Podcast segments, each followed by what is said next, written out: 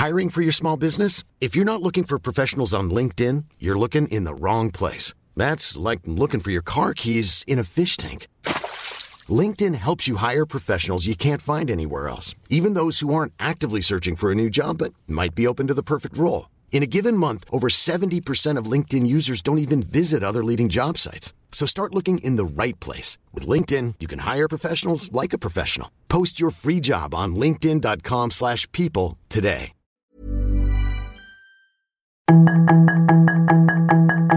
Tarde a tarde, lo que necesitas saber de forma ligera con un tono accesible.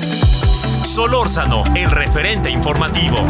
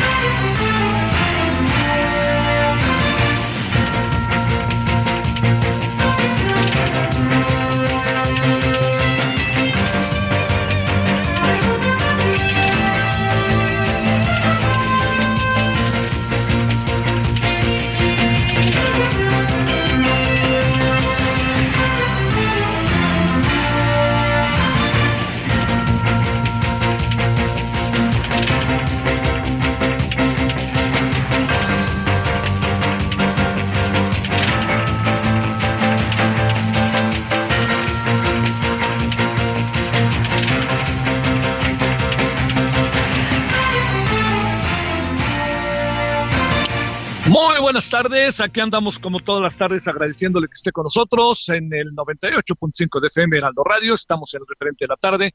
Les saluda el servidor Javier Solórzano en nombre de todas, todos quienes hacen posible la emisión.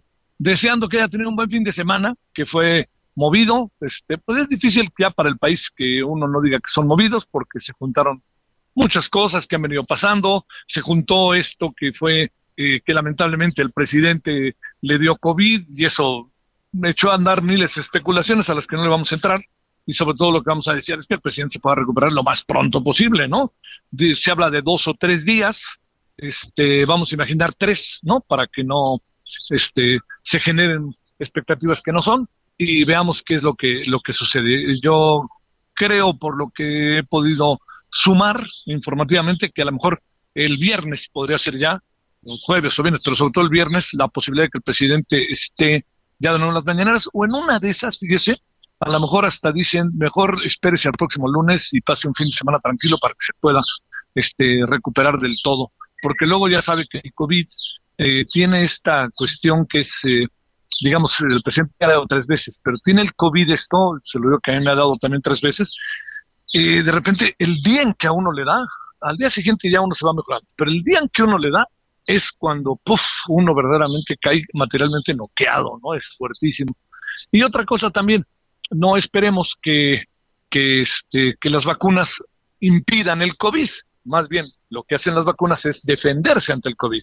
Pero las vacunas no son para evitar el COVID, son para enfrentar el COVID con suficientes elementos propios de la vacuna que le permiten a uno este, pues que, que, que, todo el proceso de desarrollo del COVID eh, no sea eh, no sea grave, ¿no? No sea grave y que pueda tener el presidente de las tres vacunas. Yo supongo que esto es un asunto de días este, y que se pueda recuperar lo más pronto posible. Bueno, ese es uno de los temas.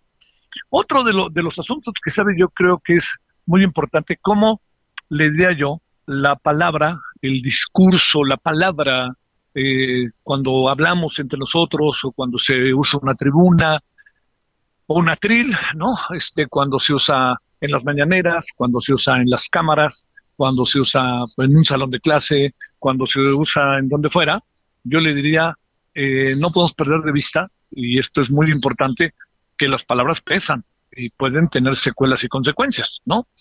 Yo creo que esto es algo de lo mucho que ha pasado con las mañaneras, ¿no? De repente el, presidente en muchas ocasiones se plantea, eh, dice cosas que son bastante fuertes y estas cosas que terminan siendo bastante fuertes acaban por trascender. Y le diría yo de qué manera trascienden, ¿no? le diría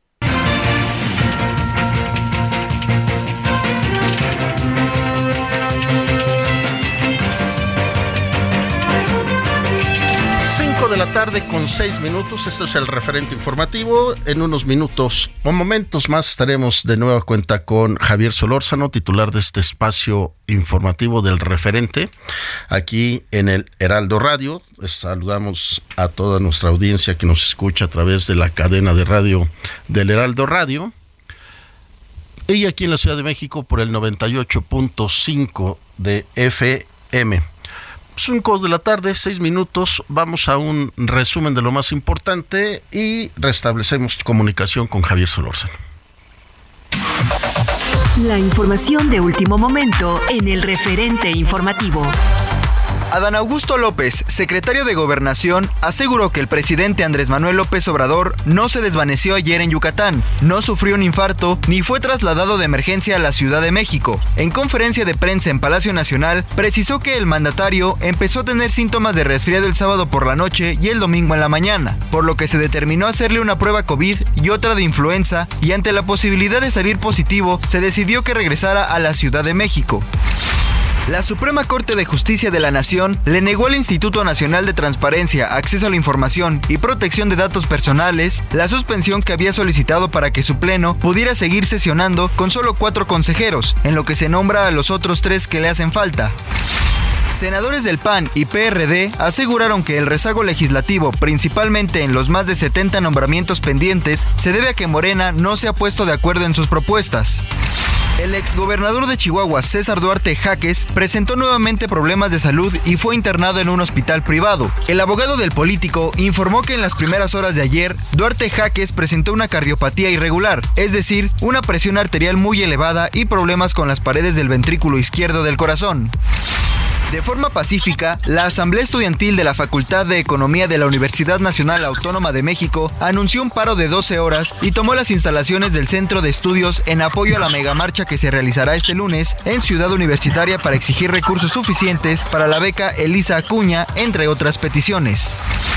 La inflación en México desaceleró en la primera quincena de abril más de lo esperado, luego de que el índice nacional de precios al consumidor se ubicó en 6.24% a tasa anual, su nivel más bajo desde octubre de 2021, según cifras divulgadas por el Instituto Nacional de Estadística y Geografía. Además de los cinco mexicanos que fueron evacuados de Sudán a Madrid, España, otros seis ciudadanos se encuentran en proceso de rescate por otras vías. Esto lo dio a conocer el secretario de Relaciones Exteriores, Marcelo Ebrard. Sus comentarios y opiniones son muy importantes. Escribe a Javier Solórzano en el WhatsApp 5574 50 Solórzano, el referente informativo.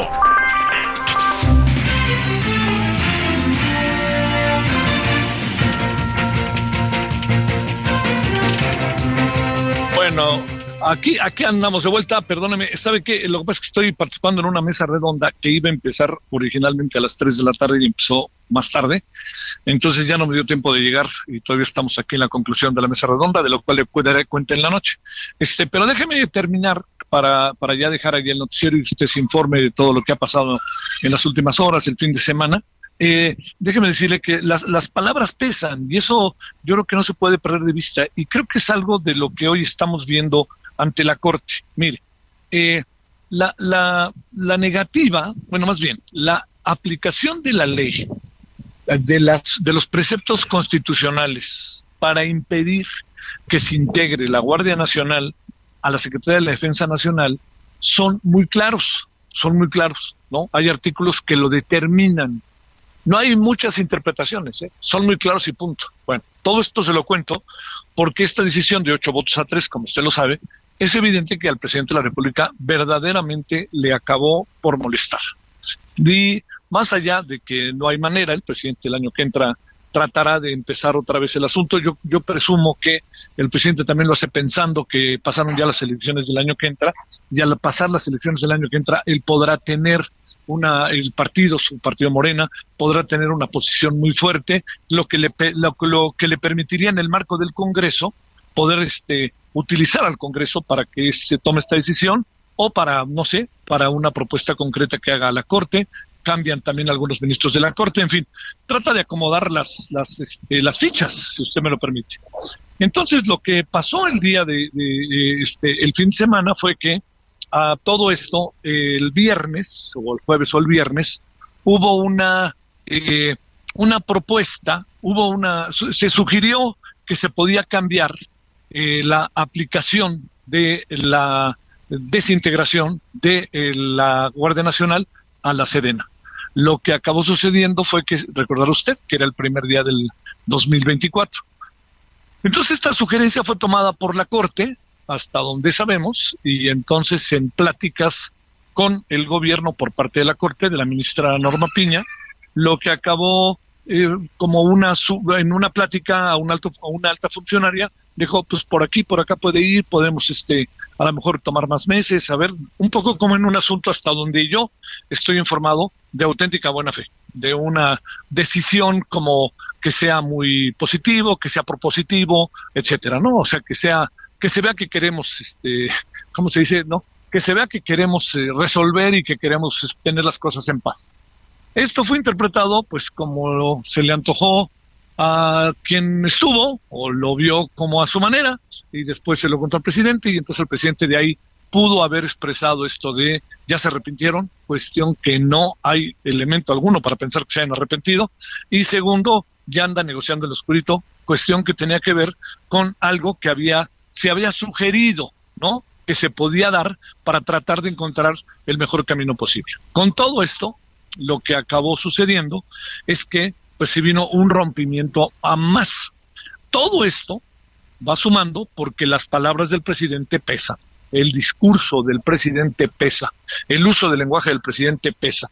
Y bajo esta perspectiva, lo que acabó sucediendo fue ni más ni menos que eh, eh, toda una, se vino a sumar toda una serie de ataques a la Corte que acabaron concluyendo, entre otras cosas, con un plantón ante la Corte el día de hoy. Y un plantón, de nuevo, cargado de objetivos. A mí me parece que decirle a, los ministros y ministras de la Corte que son corruptos, me parece que es, que es muy fuerte, ¿no? O sea, porque entonces habría que poner en la mesa las razones por las cuales son corruptos. ¿Son corruptos porque aplican la ley? ¿O son corruptos porque deciden asuntos que son contrarios a lo que el presidente quiere y por eso entonces en automático son corruptos porque no están en la causa? Son temas que no, créame, no son como tan sencillos ni tan fáciles de hacer a un lado. Son temas que están ahí porque van sumando en un imaginario colectivo, sobre todo todo lo que tiene que ver con las simpatías este, que hay eh, de repente, que es cargadas de fanatismo y muchas otras cargadas de una convicción hacia el presidente más que a Morena. Entonces, en eso estamos, ¿eh? Y no es nada yo diría que no es nada este, amable esto que, le estoy contando, ni nada favorable, porque el plantón en la puerta de, de la corte, vaya usted a saber cuánto dura. Y le, déjeme decirle otra cosa que también está ahí y que no se puede perder de vista, que es el hecho de que diga la ministra, la presidenta ministra, que lo que se necesita es una, este, que la Guardia Nacional, pues, esté ahí, este, en labores de vigilancia, y luego diga este por ahí trasnochadamente se diga que lo que pasa es que ya ven cómo si se necesita la Guardia Nacional, es que nadie ha dicho que no se necesita la Guardia Nacional, lo que se ha dicho es que la Guardia Nacional no puede ser parte del ejército, es todo lo que se dijo, pero nadie dijo que la Guardia Nacional no servía, ni cosa parecida. Le recuerdo el dato que también nos da elementos como para, para tener una idea de lo que estamos viviendo, que es ni más ni menos que el eh, el, el 85% por ahí más o menos de los integrantes de la Guardia Nacional son soldados, el 14% son policías federales y el 1% son gente que ha ingresado, gente que este, ha sido... Eh, ha pasado los exámenes para integrarse a la Guardia Nacional, el 1% únicamente. Bueno, este es uno de los asuntos que nos va a traer en jaque de verdaderamente varios días. Y yo diría, a lo mejor lo que también va a acabar sucediendo es que a final de este hacia hacia pueda el asunto dejar de estar tanto en la mesa por razones de que se pospuso la discusión o el presidente va a lanzar lo que podríamos llamarse su plan B hacia finales de hacia septiembre del año que entra, ¿no? Entonces eso pues ahí es un asunto que ahí va a estar, no se nos va a ir de las manos ni entre nosotros. Eso es muy importante considerarlo y consignarlo, ¿eh? No, no se va a ir, pero va a tener, si usted me permite, pues este el juego de la montaña rusa. De repente tendrá puntos climáticos y de repente tendrá puntos bajos en donde mucho, mucho de ello no se hablará. Bueno, esta es una de las partes que eh, está hoy en curso y que están sucediendo de manera muy importante en el país, eso no lo perdamos de vista. Y bueno, y el otro asunto tiene que ver con el INAI. Hoy la ministra Loreta dice que no le permite al Senado poder, o al propio, a, la, propia Corte, no le permite que al, al INAI que pueda funcionar con cuatro, eh, con, cuatro comisionados, que este es otro asunto de los que nos trae, que en la noche abordaremos. Estos dos los abordaremos ahorita y en la noche.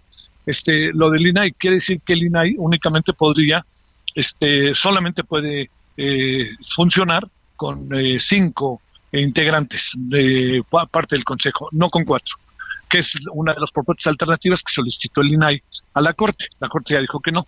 ¿En qué va a acabar esto? Bueno, este, yo platicando con gente del Senado me dice que si existe la posibilidad de que se pueda nombrar a un comisionado. Vamos a ver si esto funciona o no. La verdad que me da la impresión de que no va a ser tan fácil porque no quiere eh, el presidente al INAI. Y cuando digo no quiere el presidente, todo lo que tiene que ver con el presidente camina en dirección directa para que actúe conforme quiere el presidente que no quiere al. Y eso lo sabemos más que bien. Igual nos pasó con el INE, igual nos va a pasar con muchas otras cosas. Bueno, esto es parte de lo que pasó el fin de semana. Hay muchos otros asuntos. No perdamos de vista lo de Sudán. ¿eh? Empieza a ser un drama brutal. Y también yo diría que tendrán que abrirse todo tipo de archivos. Eh, porque hay ahí ahora la idea de que México no, se, no le vendió el avión a Tajikistán sino que se lo vendió a Rusia vía Tajikistán. Y esto también, pues yo diría, esto es para saberlo, ¿no? O si a mí no me parece ni mal ni bien. A mí lo único que diría es, si no, es, si no se lo vendieron a Tajikistán y se lo vendieron a Tajikistán para que pues, este, lo comprara Rusia o se lo vendieron a, Rusia pasando por Tajikistán, pues ¿por qué no lo dijeron, no? No hay necesidad de estar haciendo unas cosas por otras. Entonces, veamos qué es lo que acaba pasando. No me atrevo a decir más porque la información hasta este momento acaba siendo todavía no suficientemente clara. Y de nuevo, estamos ante este asunto en donde, ¿por qué razón no podemos estar los ciudadanos informados de las obras, de todo lo que está pasando en el país, como si fuera secreto de seguridad nacional, cuando creo que estamos en el derecho de saber cuánto va a costar el tren Maya, cuánto va a costar, cuánto costó el IFA, cuánto va a costar eh, Dos Bocas, cuánto van a costar muchas obras, ¿no? Así, muchas cosas. ¿A quién se las dan? ¿Cómo se licita? Pues es un derecho ciudadano, ¿no? Para eso está el INAI y para eso está la transparencia y la rendición de cuentas como forma de gobernabilidad y formas democráticas, ¿no?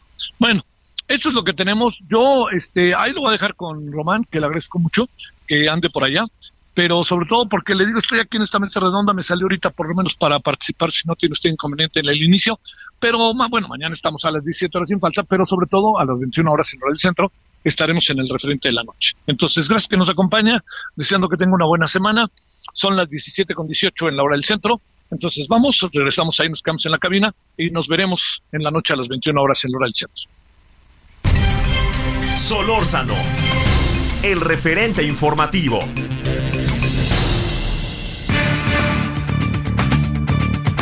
Con 19 minutos y a nombre del titular de este espacio, Javier Solórzano, le saluda Román García y le agradecemos mucho a la doctora Perla Gómez Gallardo. Ella es profesora investigadora de la UNAM, de la UAM Coajimalpa, especialista en temas de derecho de la información. Doctora Perla Gómez, muy buenas tardes. Gracias, buenas tardes al auditorio. Saludos también al auditorio que tiene amplio Javier y, y con todo gusto a sus órdenes, Román. Gracias, doctora. Pues le, hemos distraído para preguntarle esta situación de la Suprema Corte de Justicia que está preparando un proyecto, sobre todo el ministro Juan Luis González Alcántara, en el sentido de desclasificar los el término de de, interés nacional en las obras del presidente para saber sus finanzas y cuánto se ha gastado en las obras emblemáticas de esta administración de la 4T. Doctora, ¿qué opina usted al respecto? Bueno, para bien y con la solvencia técnico-jurídica que le caracteriza al, ministro Alcántara eh, Carrancá, que ha dado cuenta ya en varios de sus fallos, pues era, no podía ser de otra manera, desde que un simple decreto quiere echar atrás lo que establece la Constitución y los estándares internacionales, pues ya estaba rompiendo esa máxima de que lo que puede lo menos no puede lo más. Y un decreto no puede cambiar la naturaleza del tipo de información que se debe transparentar. Aquí fue pues un intento eh, eh, pues que les ha funcionado hasta el momento porque es hasta que la corte se pronuncie donde por el simple hecho de decir que acciones que se están llevando a cabo por el Estado y principalmente delegadas al ejército se convertían en cuestiones de seguridad nacional y automáticamente eso permitía también una simplificación administrativa. No quedaba claro por qué un tiempo poco razonable para generar permisos y situaciones y por otro lado también estos otros alcances de que eh, se excusaba de presentarse análisis de impacto ambiental, que se excusaba de presentarse otro tipo de manifestaciones que son obligatorias por leyes especializadas y que pues lamentablemente en lo que se emitió este decreto y fue impugnado, pues vemos ahora que eh, ya va en camino a declararse tal cual fue desde el origen inconstitucional. Ahora, doctora La Perla Gómez, sin lugar a dudas los ministros se apegan al a la constitución política de los Estados Unidos mexicanos, como usted lo dice, que es lo que nos rige como ley, y superan nuestras leyes a los decretos que ha anunciado el presidente, y vemos un claro enfrentamiento y enojo a las decisiones que se están tomando en la Suprema Corte de Justicia sobre las decisiones que hace el presidente en su administración. Bien, bueno, es parte de estos pesos y contrapesos. No hay que olvidar que tanto el Poder Ejecutivo, Legislativo y Judicial son el gobierno. El gobierno está, no está depositado en un solo poder y que parte de este contrapeso que se establece en el caso de la Suprema Corte es este control de constitucionalidad, también un control de convencionalidad, ahora que lo ha establecido también desde la Corte Interamericana de Derechos Humanos, y también estos otros entes que en este momento están eh, en un en un entorno de crisis, que son los entes autónomos especializados, como es el caso del INAI. Es preocupante, pues, el, esta ambigüedad que está teniendo, esta ambivalencia incluso de criterios de la propia Corte, que hoy desechó la posibilidad de la suspensión que pedía el INAI para poder seguir sesionando en lo que se determinaba la omisión que está teniendo el Poder Legislativo en la Cámara de Senadores de designar integrantes. Así que eh, pues estamos viendo tiempos bastante interesantes en donde pues más que un tema de inconformidad, de enojo, eh, eh, más bien pues es un tema institucional y es un tema de un marco normativo donde pues en su momento si quisieran cambiar ciertos alcances tendría que hacerse las propuestas, ganarse las mayorías e incluso y hay mucho cuidado, hay momentos en que hay derechos humanos, que el núcleo duro que se le llama, que aunque hubiera una mayoría apabullante, esa mayoría no puede retirarnos derechos adquiridos, como en este caso el derecho a la información. Y doctora, esta situación justamente del, del INAI en el sentido de esta demora por nombrar a los tres comisionados que hacen falta. Sí, es, es, es ya una tendencia, lo vimos en otras épocas, en el caso del INE, que terminó siendo una reforma que ahora pues ante esta imposibilidad pareciera de generar acuerdos políticos de consenso, de perfil, de responsabilidad, pues se van ahora a generar casi tómbolas, ¿no? Para eh, tener una designación que no se paralice. Ya ha pasado en otros entes eh, autónomos que han iniciado también acciones y que de ahí ha derivado la la generación ya de los acuerdos para designar a las partes que les faltan, pero también hay que recordar que bajo el principio de legalidad, la autoridad no solamente puede hacerlo expresamente permitido en ley, tiene la obligación de hacer valer sus facultades. Esta omisión que está teniendo el Senado, pues sí preocupa en los precedentes de que pareciera que hay que recordarles que tienen que cumplir su trabajo en tiempo y forma. Es escandaloso escuchar que quieren hacer sesiones extraordinarias cuando ya tienen varios perfiles que pueden designar, cuando, y también decirlo, es una atribución constitucional del presidente eh, refutar a algunos integrantes del INAI, así lo hizo en el último momento, pero también es una facultad cuestionar. doctora Perla Gómez, ¿nos va a llegar el corte comercial? ¿Nos permite continuar después del mismo con usted? Eh, con gusto, sí, estoy yo aquí atenta este, para una vez después del corte eh, seguir en esta entrevista. Referente informativo regresa luego de una pausa.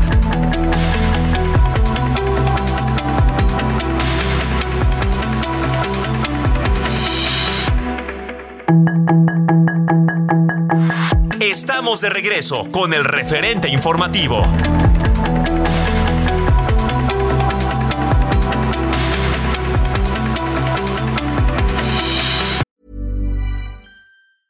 It's that time of the year. Your vacation is coming up. You can already hear the beach waves, feel the warm breeze, relax, and think about work. You really, really want it all to work out while you're away. Monday.com gives you and the team that peace of mind. When all work is on one platform and everyone's in sync, things just flow wherever you are. Tap the banner to go to Monday.com.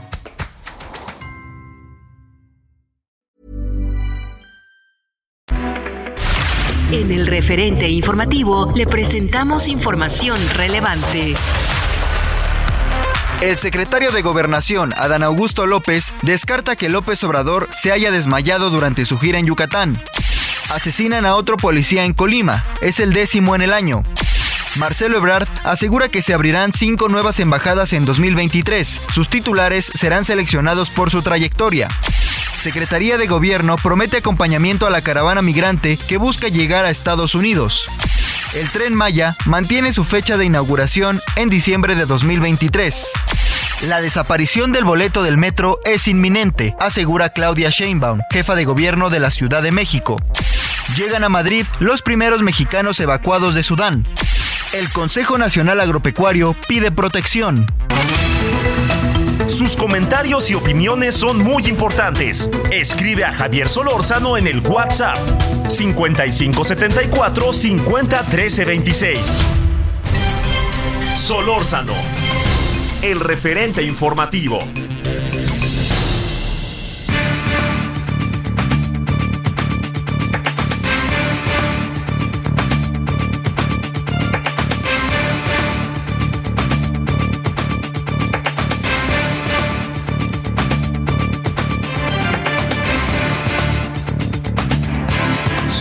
Tarde con 32 minutos. Esto es el referente informativo con Javier Solórzano, titular de este espacio. Le saluda nuevamente Román García y le agradecemos mucho a la doctora Perla Gómez Gallardo que nos haya esperado en esta pausa comercial en la línea telefónica. Ella es profesora investigadora en la UAM Coajimalpa, especialista en temas de derecho de la información. Doctora, nos llegó el corte comercial cuando usted nos decía esta demora del propio Senado de la República en cuanto a la designación de los comisionados que hacen falta en el, Instituto Nacional de Acceso a la Información. Así es, pues eh, retomo esta parte donde pareciera que esa discreción de las autoridades cumplir con las obligaciones que tienen en sus facultades está expresamente señalado en el artículo sexto constitucional la forma en que deberá ser seleccionada la persona o personas eh, con esta paridad de género que tienen que llegar al órgano de transparencia. Eh, llevan meses de una eh, omisión, se logra un primer acuerdo, designan hombre y mujer, y en este uso constitucional que también no tiene el presidente para objetar, lo lleva a cabo. Es cuestionable el hecho de que el Ejecutivo pueda estar eh, refutando cargos de esta naturaleza, pero bueno, está dentro del sistema, no es nada típico y lo grave es que estamos por concluir un periodo más de sesiones y pues lo que se dice en la retórica es que se espera haya sesiones extraordinarias, teniendo meses donde se pueden generar los diálogos, eh, los procesos, pues dejan todo hacia un último momento, se saturan con otras actividades propias de la labor legislativa y vemos que ahora están prometiendo eh, sesiones extraordinarias para en su momento designar ahí. No se ve una claridad, eh, es parte de estas atribuciones donde pues está quedando claro que lamentablemente tenemos que reforzar recordatorios o mecanismos que permitan que no haya estas parálisis. Ahora, doctora Perla Gómez, es em, el presidente de la República ha sido claro y abierto en el sentido de decir que el INAI no sirve, no funciona y que es un organismo incluso muy caro hablando de, sus gastos de nómina. Sin embargo, eh, no hay manera de presionar a los senadores para que no esperemos a periodos extraordinarios y tomen la decisión porque pues pareciera que también eh, como decimos de manera coloquial se hacen como que la Virgen le habla no a los senadores y no y no toman decisiones al respecto Lamentablemente este es un aspecto que no es privativo de un solo partido político. ¿A quién le beneficia la transparencia? A todas las personas que tenemos nuestro derecho a saber. ¿A quién le incomoda la transparencia? A todo sujeto obligado que está con esta posibilidad de un escrutinio público, de una fiscalización y de un encarecimiento de costos. Sabemos que sin excepción cualquier eh, grupo político ha tenido momentos controvertidos que se ha sabido gracias a la transparencia.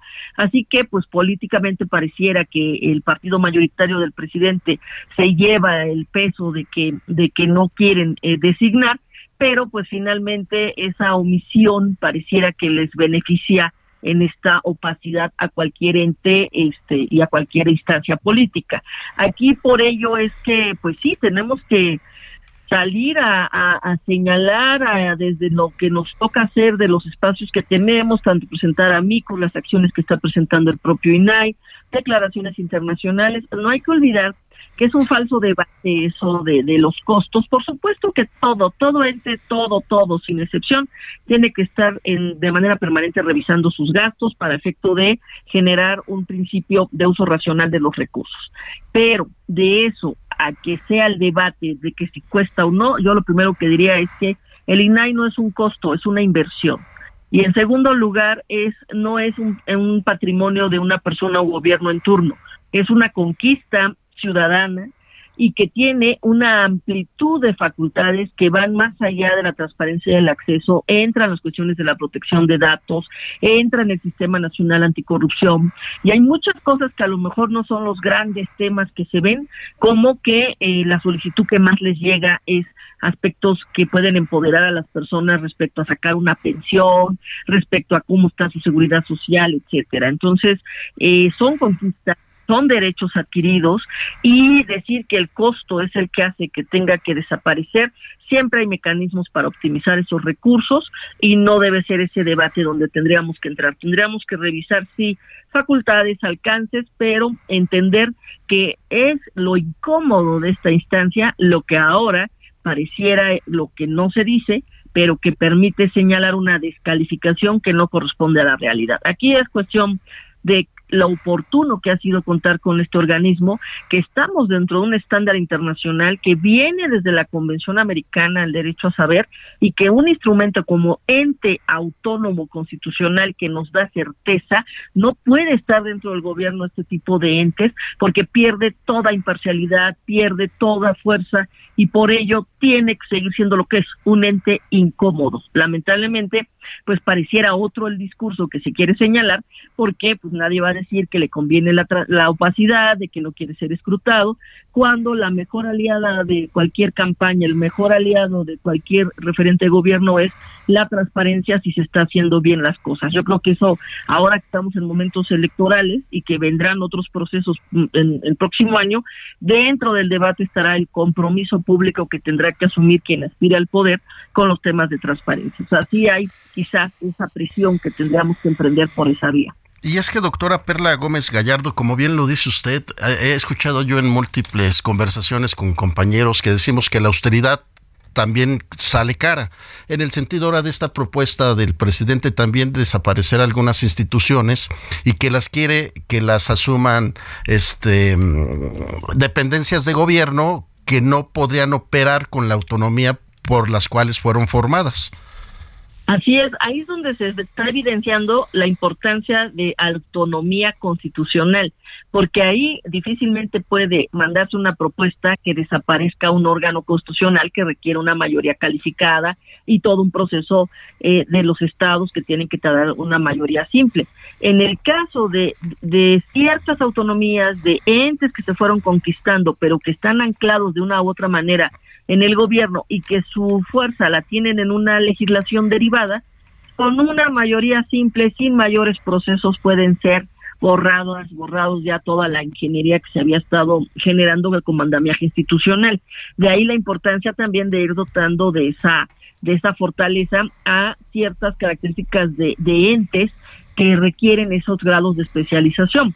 También decirlo críticamente ayuda, ayuda a estos momentos de crisis para que se valide qué tanto se ha generado burocracia, qué tanto efectivamente se está dando un cambio sustancial por la generación, que no se conviertan en espacios de conquistas de ciertos grupos, de asociaciones o sociedad civil que también hace suyo un tema y, y se enquista ahí, no permite siquiera que se atienda adecuadamente, decirlo con toda claridad para que eso se atienda y no pasen eh, vicios, no pasen retrocesos, pero al mismo tiempo se fortalezca el por qué sí deben existir esas instancias. Lamentablemente, la facilidad con la que pueden, y es así, la van a sacar esta semana si así lo quieren llevar a cabo, con una simple mayoría de una de la Cámara, ya pueden estar generando las condiciones de desarticulación de esas instancias.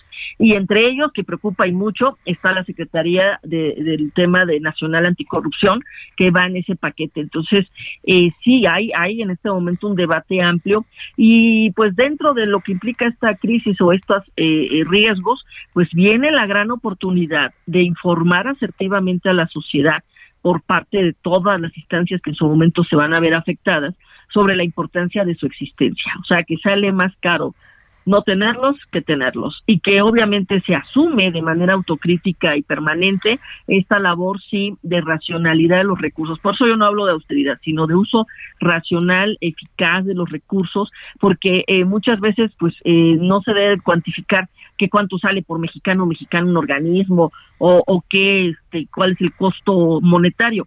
Hay muchísimas causas que cambian en la incidencia, en la calidad de vida, en, el escrutinio y la permanente observancia que debemos tener al, al, al ejercicio del recurso público, que eso no tiene una cuantificación de estar diciendo pesos o centavos, tiene una fuerza y tan la tiene que ahora la quieren desaparecer. O sea, sí es muy importante empezar a enfocar el debate en lo que implica el ejercicio de facultades que han tenido estas instancias, cómo han cambiado la vida de las personas, narrar historias, encontrar y evidenciar esas historias que están ahí y que eso también con un análisis autocrítico y un compromiso permanente de no dormirse en los laureles, por así decirlo, tener esta solvencia que les permita su permanencia.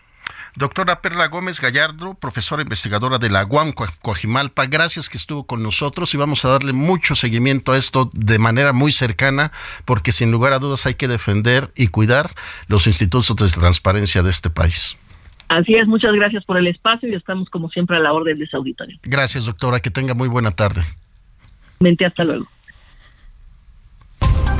Solórzano, el referente informativo.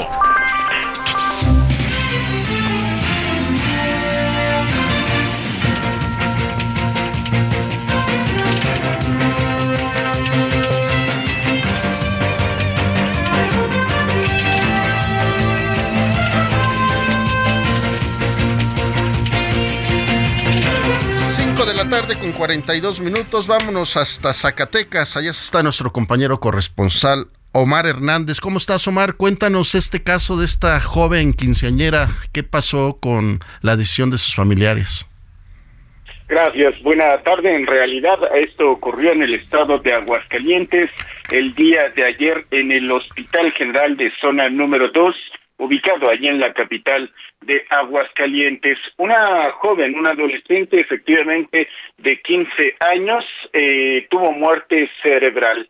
Los familiares decidieron en ese momento eh, donar los órganos de la quinceañera, pero antes de que la joven entrara al quirófano fue despedida con una emotiva ceremonia. Y es que apenas hace algunos meses la joven estaba de fiesta y su familia con la alegría de haber tenido precisamente su fiesta de 15 años. Fue cubierta con su vestido rojo y así transitó hacia el quirófano donde eh, procedieron a la operación para extraerle los órganos y tejidos. El hígado los riñones y las córneas, con lo cual permitirá tener un mejor nivel de vida al menos a cinco personas.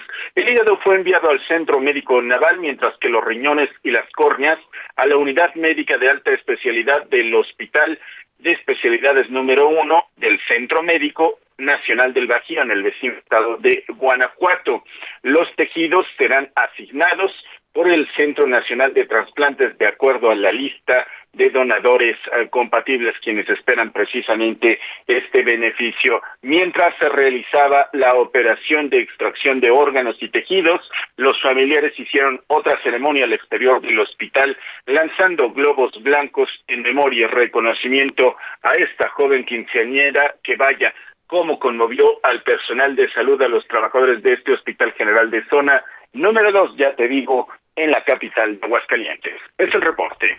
Y es que, Omar, así como nos narras esta nota informativa llena de emotividad, porque sin lugar a dudas la pérdida de una persona querida y más siendo tan joven que apenas acaba de cumplir sus 15 años, como bien lo citas, e incluso la despidieron con su vestido de 15 años, este, pues deja sin palabras a cualquiera y la felicidad de haber ayudado a cinco personas más. Sí, así es, y nos abre también la reflexión, así lo decían los médicos del hospital, para que seamos conscientes que aún después de haber terminado nuestro paso por esta vida podamos beneficiar a nuestros prójimos, eh, ya que la lista de donantes no es muy alta en países como México y por eso hicieron esta invitación de seguir el ejemplo, en este caso de la familia, quien eh, tomó esta decisión precisamente por el carácter que tenía esta joven quinceañera. Sirva la difusión de esta información, Omar, para incentivar justamente a nuestra audiencia a que empiecen a considerar la posibilidad de la donación de órganos. Sí, así es, es como lo comentaban, dije, el proceso realmente es muy simple, es una tarjeta, eh, los procesos varían de acuerdo a los estados, pero en términos generales nos explicaron que basta acercarse a, los centros de salud o tenerlo, expresarlo también hacia los familiares más cercanos para que ellos en determinado momento puedan tomar la decisión. Muchísimas gracias Omar, te mando un fuerte abrazo y buena tarde. Estamos al pendiente, buena tarde. Cinco de la tarde con 46 minutos y ahora nos vamos con nuestro compañero corresponsal Juan Teniente allá hasta Nuevo León. ¿Cómo estás Juan? Buenas tardes. Muy buenas tardes, Román. Pues aquí en Nuevo León ya se dio por parte de la Fiscalía General de Justicia de Nuevo León, pues esta, este proceso contra la persona que desafortunadamente está involucrada con la desaparición y con la muerte de la joven, de, eh, con la joven Dillon Yasmín eh, de Mission, Texas, esta joven que desapareció el 9 de abril y posteriormente fue localizada el 14 de este mismo mes en la comunidad de Verde, en el municipio de los de los eh, eh, General Bravo. Ahí esta persona, pues eh, aparentemente andaba con ella, de acuerdo a la información que nos dan las autoridades, y pues ya está, pues procesada y ya solamente esperan la vinculación a proceso de, de Martín N, quien, pues aparentemente el día de los hechos andaba con ella y aquí las autoridades determinaron en un inicio, principalmente la Fiscalía de Femicidios y la Fiscalía General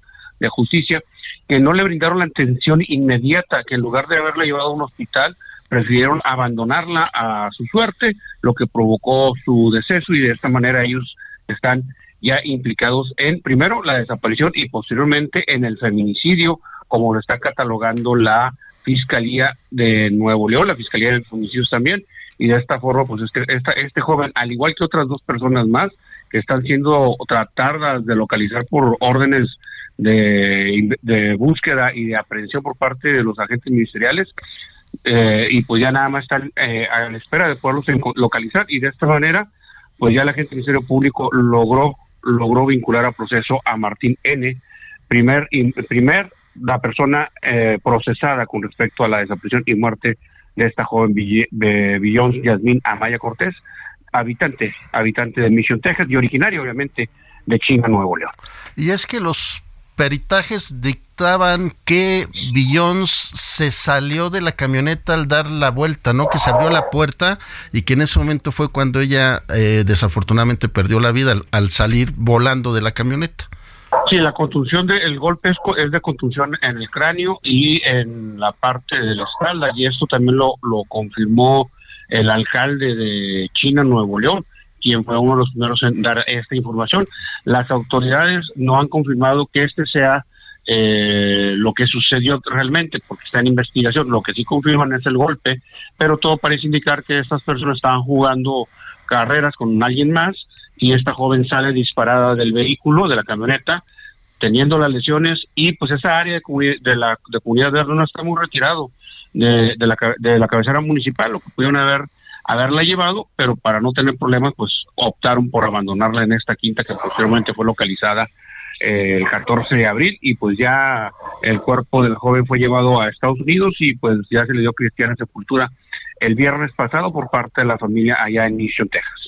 Juan Teniente, te agradecemos mucho esta información. Que tengas buena tarde. Buenas tardes, saludos de Monterrey. 5 de la tarde, casi 50 minutos. Ahora nos vamos con Marta de la Torre hasta Colima. ¿Cómo estás, Marta? Muy buenas tardes. Hola, ¿qué tal, Román? Buenas tardes. Pues malas noticias aquí en Colima, porque el día de hoy fue asesinado un elemento de la Policía Municipal de Villa de Álvarez esta mañana en la colonia Puerta Rolón, en este municipio. Y tan solo el día de ayer estábamos informando también del asesinato de otro elemento, en esta ocasión de la Policía Estatal Preventiva en el municipio Coquimatlán. Informarte, Román, que en lo que va del año todavía no terminan los primeros cuatro meses y ya son diez elementos de corporaciones de seguridad asesinados aquí en Colima. Una de ellas, por la titular de la unidad especializada antisecuestros, que eh, pues fue asesinada a principios de este año. El año pasado fueron 17 en todo el año, en este año pues te comentaba todavía no van cuatro meses y ya son 10 elementos. El día de hoy, que te comentó que fue un elemento de la policía de Villa de Álvarez, es el primero de esta corporación, ya que el año pasado tanto de Villa de Álvarez como policía estatales fueron los elementos más asesinados desde que bueno pues se desató esta eh, pugna entre dos grupos del crimen organizado en enero pasado y que bueno pues ha incrementado el número de homicidios dolosos que lamentablemente pues también cobra vida de policías y bueno por lo menos lo que va del año de estos 10 homicidios tres han sido mujeres. Es la información. Híjole, Marta, sin lugar, sin lugar a dudas, eh, preocupante estos números que nos das, 17 elementos eh, asesinados el año pasado y en tan solo estos primeros cuatro meses que está por concluir el mes de abril, ya van 10 elementos de los cuales tres son mujeres. Efectivamente, sí, muy preocupante y bueno, las autoridades no han dicho nada al respecto, ellos solamente indican que las investigaciones se están realizando, pero pues en realidad es algo que preocupa eh, muchísimo a la ciudadanía. Muchas gracias Marta, que tengas muy buena tarde. Gracias, buenas tardes. Solórzano, el referente informativo. Los deportes con Edgar Valero, porque el deporte en serio es cosa de expertos. Y como dijeran los clásicos, mi querido Valero, tienes tres minutos. Adelante. ¿Cómo estás, mi querido Román? Buenas tardes, ¿cómo están amigos del referente? Qué gusto saludarlos. Pues mira, en tres minutos va a ser complicado resumir este estupendo fin de semana que tuvimos en materia deportiva. De entrada, se ha confirmado ya que Aaron Rodgers eh, estará jugando con el equipo de los Jets de Nueva York, deja a los empacadores de Green Bay luego de, de 14 temporadas y es, altamente significativo este movimiento porque al llegar al equipo de los Jets dejará de ocupar su número 12 tradicional, lo hará con el número 8, toda vez que pues el número 12 está retirado, lo ocupaba John Neymas, este extraordinario coreback de los Jets, pero a pesar de que contaba con la anuencia de John Neymas para ocupar este, este número 12, no va a ser así, jugará con el número 8, así que si lo vas a buscar en redes sociales, Román, con el eh, tradicional Aaron, Aaron Rodgers 12, ya no lo vas a encontrar por ahí. Y me gustó hace rato la frase que, que utilizaste, que con cierto grado de humildad. sí, que es lo que no le caracteriza precisamente a este gran jugador del equipo ahora de los Jets de Nueva York. Por otra parte, pues también eh, noticias, eh, ya le han dado las gracias a, Fentanes, Eduardo Fentanes, el técnico del equipo de Santos, luego de la derrota que sufre frente al cuadro de Querétaro, pero fue un, un fin de semana muy intenso, Román, ya por todos lados hemos visto, hablado y comentado de la derrota que sufre Cruz Azul, le sacan las Chivas eh, el, pues el partido, le dan la vuelta, tal y como pasó con el equipo del América, y las Chivas están metidas en, en este momento en la calificación directa a la liguilla, a pesar de lo que muchos pensaban. Eh, también un partidazo, como lo, lo, anticipamos el fin de semana pasado aquí en el programa, entre los Pumas y el América. Eh, de hecho, eh, se quejan por ahí los aficionados de Pumas que el, el penalti que marcan en contra de los universitarios no era, que sí lo fue, eh, pero no mencionan eh, el penalti que deja de marcar el árbitro en la parte final del encuentro, una mano flagrante eh, en, la, en, la, en el área universitaria que pudo haber significado pues la ventaja para el equipo del América. Así es, mi querido Edgar Valero, pues ya estaremos hablando más al detalle de estos resultados, como tú dices, fin de semana formidable. En la noche en el referente con Javier Solórzano, en punto de las 9.45, 9.50, mi querido Valero. Claro que sí, con todo gusto, me quiero Román. Un abrazo, gracias y buenas tardes. Buena semana, buenas tardes. Esto fue el referente informativo. Los, los esperamos el día de mañana con Javier Solórzano en punto de las 5 de la tarde. A continuación, Jesús Martín Mendoza. Hasta aquí Solórzano, el referente informativo.